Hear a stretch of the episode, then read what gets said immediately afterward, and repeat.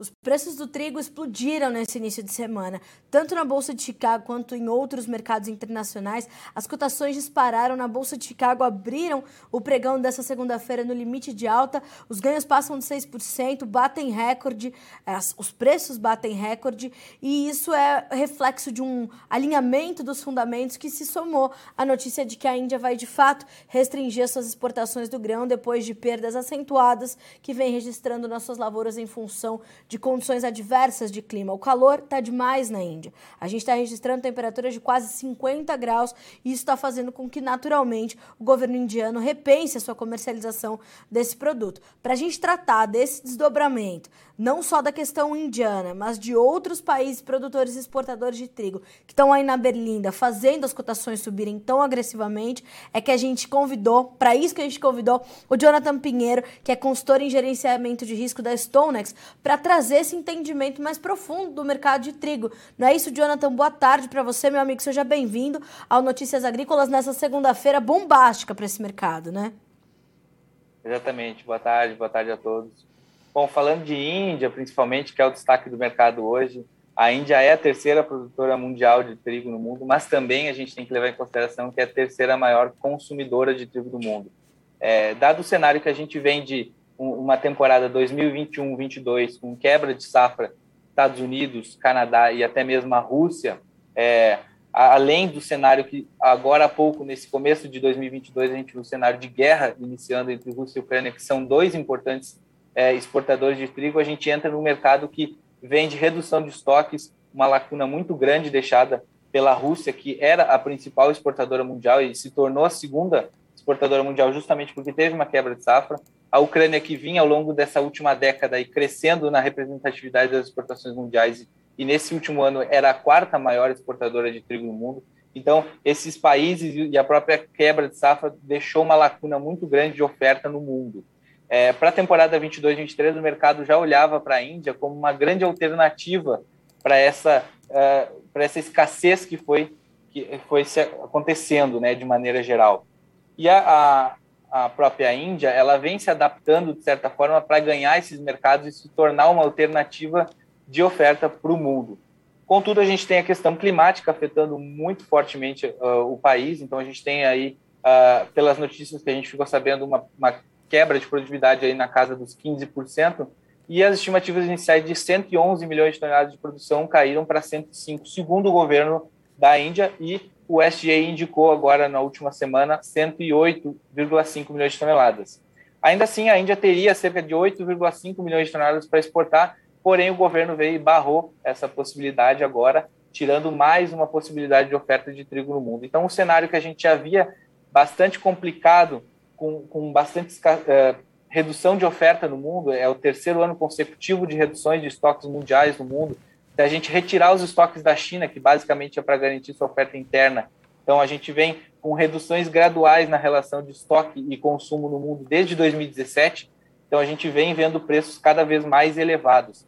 E aí a gente vê o ano de 2021, os, preços batendo em Chicago aí 9 dólares por bushel, a guerra levando esses patamares aí para cima de 10, 11, trabalhando nessa faixa, e hoje a gente aí passa já dos 12, chegando a mais de 13 dólares por bushel é, para o trigo de Kansas, né? Então, batendo recordes do trigo de Kansas, Chicago ainda não chegando nos patamares recordes, mas basicamente trabalhando, reagindo a todo esse cenário.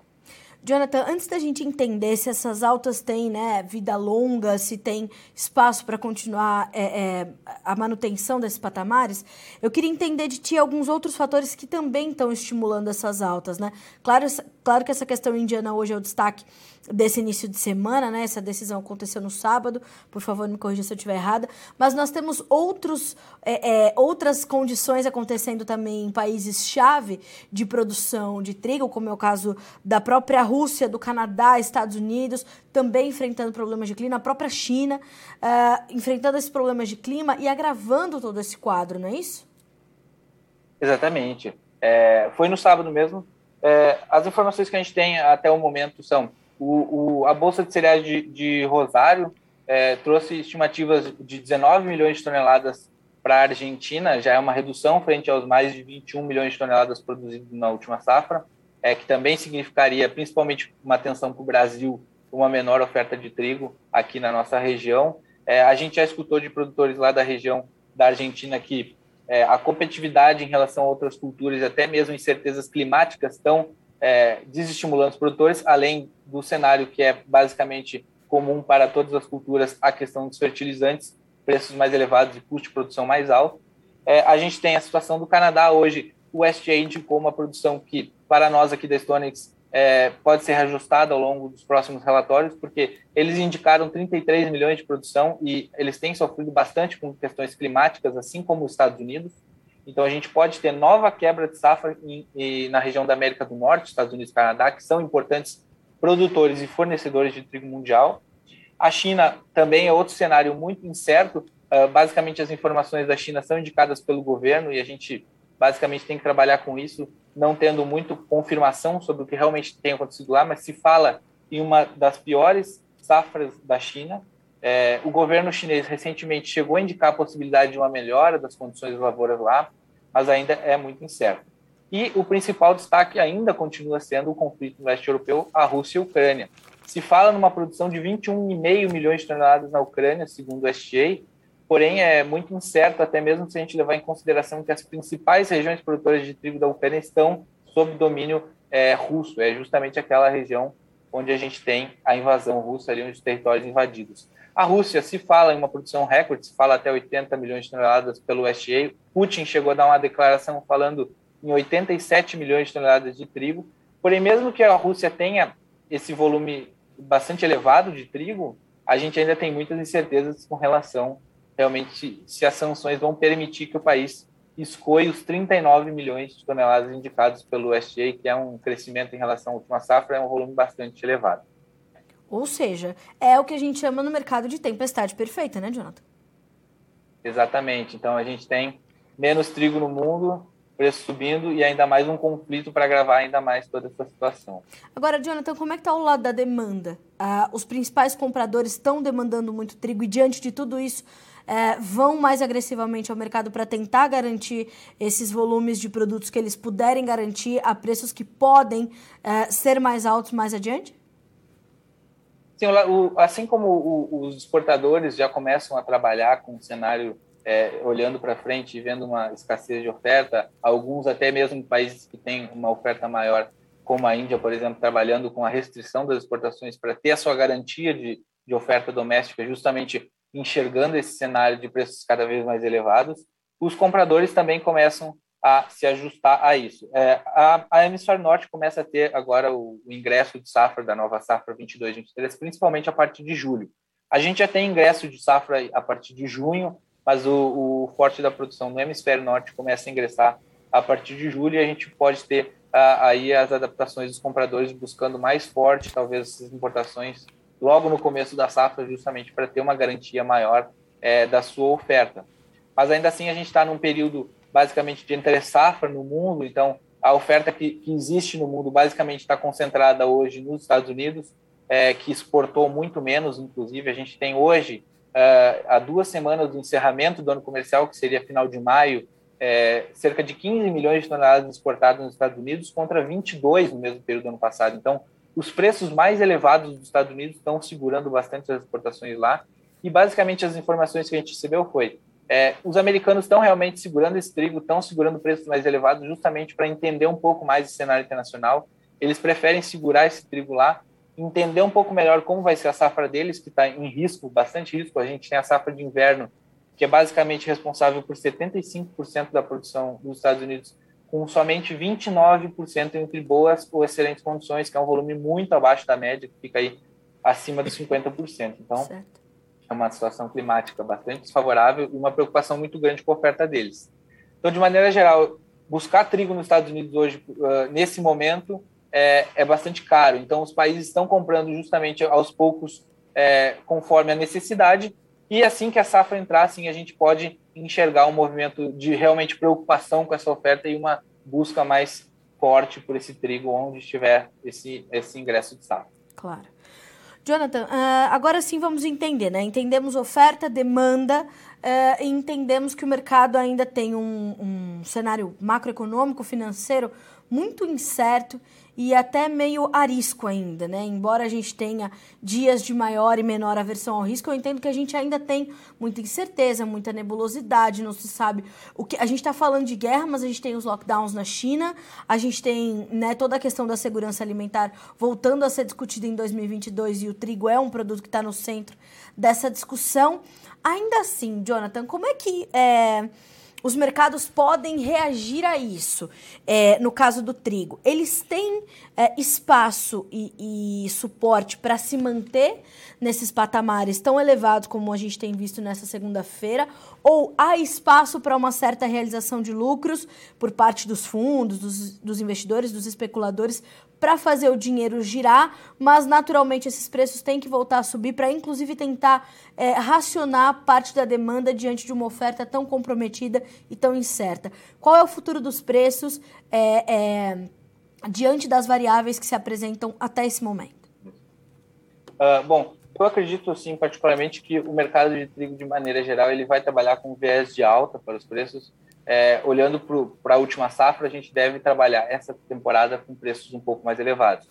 É claro que essa segunda-feira a gente tem é, é esse cenário de, de muita preocupação, os mercados explodem realmente, mas ao longo da semana a gente deve ter reajustes dessas posições. Uhum. Foi assim justamente com o início da, da guerra na, entre Rússia e Ucrânia. A Sim. gente viu que, que o mercado retomou, voltou a recuar, e o mercado digere essa informação e se ajusta. É, esse deve ser a mesma realidade nesse momento. A gente deve talvez continuar até vendo novas elevações ou o mercado até batendo recordes, porque a gente realmente tem um cenário de diversas é, diversas variáveis trabalhando para a gente chegar nesses níveis de preços mais elevados.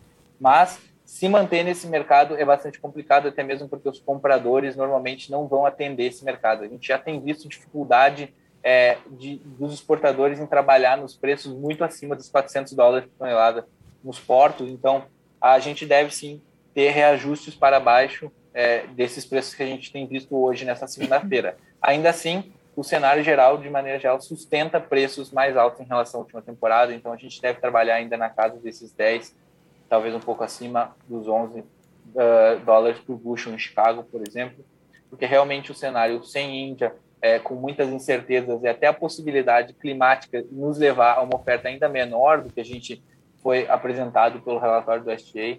Então a gente tem sustentação para preços mais altos, mas não trabalhando firme nesses preços recordes. Né? Isso já é um sim. pouco até num cenário especulativo, então a gente deve ter sim pequenos reajustes para baixo. É, e de maneira geral, olhando o que pode hoje derrubar o mercado, é difícil a gente enxergar produtividades muito mais altas, né? porque o clima não tem indicado isso, né? Então, trabalhar com preços muito mais baixos é improvável, né? A gente teria que ter é, pelo menos um estoque final mundial hoje nos mesmos patamares da última temporada e isso tem sido cada vez mais difícil dada a conjuntura que tem se apresentado, né? Mas então, uh, em resumo, sim, a gente deve trabalhar com preços um pouco mais altos, mas não nesses níveis que estamos vendo hoje, né? Sim. Como é que tudo isso se traduz para o mercado brasileiro, Jonathan? A gente está em pleno plantio na nossa safra por aqui. Uh, eu imagino que a gente tenha tido um incremento de área, né, por conta dos atuais níveis de preço do Brasil despontando aí até como uma origem é, de exportação do trigo, né? A gente viu uh, os nossos números têm sido mais robustos na hora da, de observarmos e contabilizarmos ali as nossas exportações. Como é que tudo isso está se refletindo para o mercado brasileiro e, naturalmente, para o triticultor brasileiro? Ele está é, olhando para isso e aproveitando esses momentos de que forma? É, o Brasil tem se inserido cada vez mais nesse cenário internacional, então, não diferente do mundo, está é, tá numa situação bastante complicada em relação à oferta também por mais que o Brasil, hoje na Stonex, a gente é, tem uma estimativa de safra acima das 10 milhões de toneladas, pouco acima das 10 milhões de toneladas, uma área já acima das 3,2 é, milhões de hectares. É, então, é uma safra maior, é uma produção maior, estimulada justamente por esses preços mais elevados, tanto no mercado interno como internacionalmente. E, dado a um, a um cenário cambial é, e com muitas incertezas também em relação a um ano de eleição é, presidencial, então isso traz bastante, afeta bastante o câmbio. A gente enxerga uma volatilidade grande cambial que pode levar esse, esse preço do dólar a novamente trabalhar aí por volta dos 5,30, talvez até 5,50, a gente enxergar realmente aquele cenário que a gente viu recentemente de preços, e isso deixaria o trigo brasileiro muito atrativo no cenário internacional. Hoje o trigo, o trigo brasileiro é um dos mais baratos do mundo em relação, por exemplo, a, a trabalhando muito próximo de preços é, de Argentina e Austrália. É, claro que a oferta é cada vez mais escassa no hemisfério sul também, mas se esse cenário se continuar para a próxima safra, a gente pode ver o Brasil exportando pelo menos as mesmas 3 milhões de toneladas que exportou é, até, esse ano, até esse ano comercial, até o momento agora. É, então, o Brasil, apesar de uma safra maior, não necessariamente vai ter uma oferta interna maior, o que, just, o que poderia justificar basicamente que os preços não vão ser pressionados internamente. Então, a gente também não tem um cenário baixista para o mercado brasileiro, justamente uhum. porque a gente tem a possibilidade de continuar exportando muito trigo e, apesar desse crescimento da oferta, internamente a gente vai continuar escasso. E além disso, o Brasil tem exportado, importado, perdão, é, um volume bastante semelhante ao que importou na última safra da Argentina, cerca de pouco mais de 2,2 milhões de toneladas. Porém, a Argentina foi muito demandada nesse ano justamente pela guerra da Ucrânia e Rússia, então tinha um dos trigos mais baratos do mundo em momentos críticos da guerra.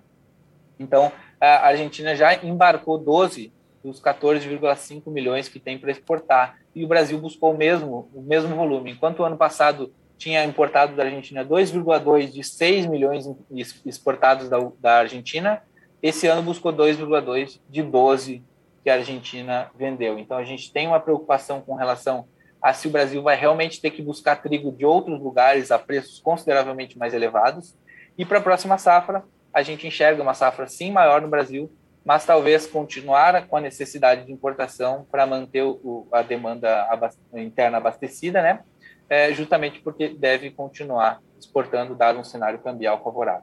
Agora, Jonathan, como é que a gente deve entender essa relação? Porque uh, a gente tem espaço, então, para exportar é, esse mesmo volume das 3 milhões de toneladas, e não necessariamente acho bem interessante a gente reforçar esse conceito de que é oferta e produção não são a mesma coisa, né, Jonathan? Não é porque a gente vai produzir mais que a gente vai ter uma oferta maior aqui dentro, justamente por conta dessa nossa possibilidade de exportação, né? O Brasil despontando aí como uma alternativa interessante.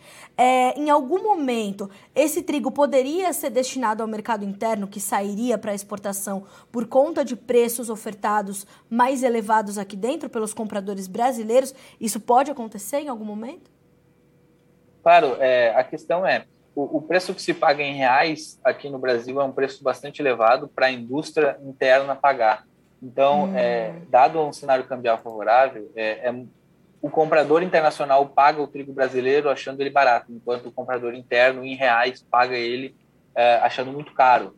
Até pela questão da relação com o preço da farinha, é, esse trigo fica muito caro. A gente tem um preço de farinha que não vem respondendo à indústria é, vem afirmando que a, o reajuste de preço da farinha é, não tem acompanhado as elevações do trigo, isso tem dificuldade muito as margens da indústria de alimentos no Brasil, é, e isso dificulta o, o, a indústria interna trabalhar com preços cada vez mais altos e pagar o mesmo preço que o mercado internacional em dólares vai estar pagando. Certo. Mas sim, é, o que deve acontecer basicamente é os preços domésticos também subindo, os compradores domésticos tendo que pagar valores mais altos, a gente já vem vendo altos bastante significativas. Hoje a gente trabalha no Rio Grande do Sul aí acima dos dois mil reais, dois mil cem reais, uma tonelada de trigo e no Paraná aí acima de dois e cento e cinquenta, dois duzentos até mesmo é o preço do trigo. Então é um valor significativamente mais alto para o mercado interno, mas no mercado internacional nos encontramos é, atrativos. Tá. Bom, a gente vai monitorar, né, Jonathan? Porque agora muita coisa pode acontecer. Essa restrição da, das, das exportações indianas, por mais que vinha sendo já, é, né, esse, esse rumor já vinha ventilando no mercado, a gente sabia que é, quando ele fosse efetivado podia causar um movimento como esse. Então, os caminhos estão sendo redefinidos a partir desse momento, eu imagino, né? Exatamente. Agora é acompanhar. A gente tem um cenário de muitas incertezas, continuamos ainda em um cenário de muitas incertezas. A gente não sabe se vai ter uma solução para esse conflito. Acreditamos que mesmo com a solução de um conflito entre, entre Rússia e Ucrânia, a gente ainda vai ter um período até a Ucrânia voltar, por questões logísticas, até as sanções, se realmente vão sair ou não da Rússia, e se a gente vai ter essa questão climática aí definida ao longo dos próximos meses, se a gente vai ter um pouco mais de trigo ou não. Então, tem que acompanhar o mercado, realmente há muitas incertezas, mas dado essa fotografia que temos hoje no mercado, o cenário ainda é de preço um pouco mais alto. Tá certo. Jonathan, te agradeço muito por estar conosco nesse início de semana para a gente entender todas essas variáveis e saber o que a gente precisa acompanhar. Sempre bom ter você com a gente aqui no Notícias Agrícolas. Volto sempre. Boa semana para você. Um abraço. Muito obrigado. Abração. Boa semana a todos. Obrigada para você também, meu amigo. Tchau, tchau. Até mais. Tchau, tchau. Jonathan Pinheiro, consultor em gerenciamento de risco da Stonex, conosco nos trazendo informações, portanto, quentíssimas sobre o mercado de trigo, né? A gente está olhando, claro, hoje para a questão da restrição das exportações indianas de trigo, mas o Jonathan pontuou ainda uma série de outras variáveis que estão no centro das discussões e que ajudam a ser catalisador para esse movimento de alta nos preços do trigo. Estados Unidos e Canadá com dificuldade de uh, clima, a Rússia podendo trazer uma safra recorde ou produzir uma safra recorde, mas com dificuldades para escoar. As sanções estão impostas sobre a Rússia. A questão do conflito entre Rússia e Ucrânia continua muito forte e a gente vê que essa continuidade mantém uma incerteza muito forte sobre como a Rússia vai escoar esse produto, como é que ele vai ser comercializado, dadas as sanções e dado o, o, o, o fato da Rússia estar fora do sistema internacional de pagamentos, o SWIFT. Nós temos ainda a questão da China, que está na pior safra de de trigo da história. Tá notando tudo isso? Pois é, é tudo isso que você vai ter que monitorar para você que acompanha o mercado de trigo, tá? Rússia, Canadá, Estados Unidos, China, a questão da Índia, que não é só a restrição das exportações, mas uma safra menor, uma perda de produtividade na casa de 15% em função das adversidades climáticas, e tudo. Ah, fora a Ucrânia, naturalmente, uh, que tem um peso importantíssimo nesse mercado e que já vê uma safra menor em relação à anterior, exportações menores em relação às anteriores e podendo essas exportações não se concretizarem em função dos problemas logísticos, porque a guerra continua. Então nós temos uma tendência muito clara de alta para os preços do trigo. Eles podem não permanecer nesses patamares recordes em que estão se registrando nessa segunda-feira, 16 de maio, mas eles têm força para se manter em patamares bons e elevados. Como que isso tudo se transfere para o Brasil?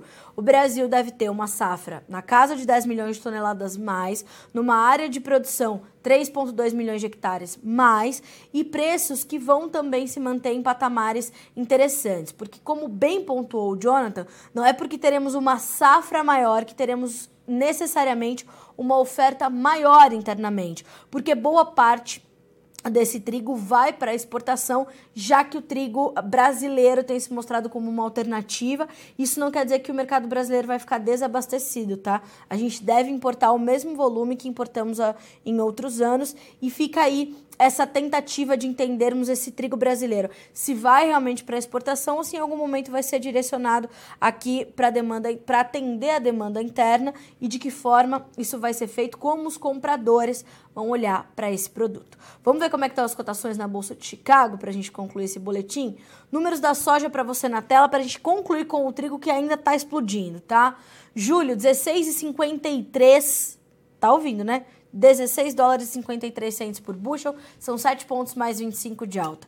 O agosto, 16 dólares e 5, sobe 10 pontos. O setembro, 15 dólares e 45, 11 pontos mais 75 de ganho. O novembro, 15 dólares e 9, sobe 11 pontos e meio o contrato novembro nesta tarde de segunda-feira, senhoras e senhores. Preços do milho agora, Milho tem altas que variam de 13 pontos e 75 a 23 pontos e 75. O julho está com 8 dólares e 5 centos por bushel, o setembro 7 dólares e 74, dezembro 7,63 e o março 23 com 7 dólares e 65. E não só uh, a gente tem o milho estourado em Chicago, como na B3 está subindo quase 3% diante das previsões de geada aqui para o Brasil, né?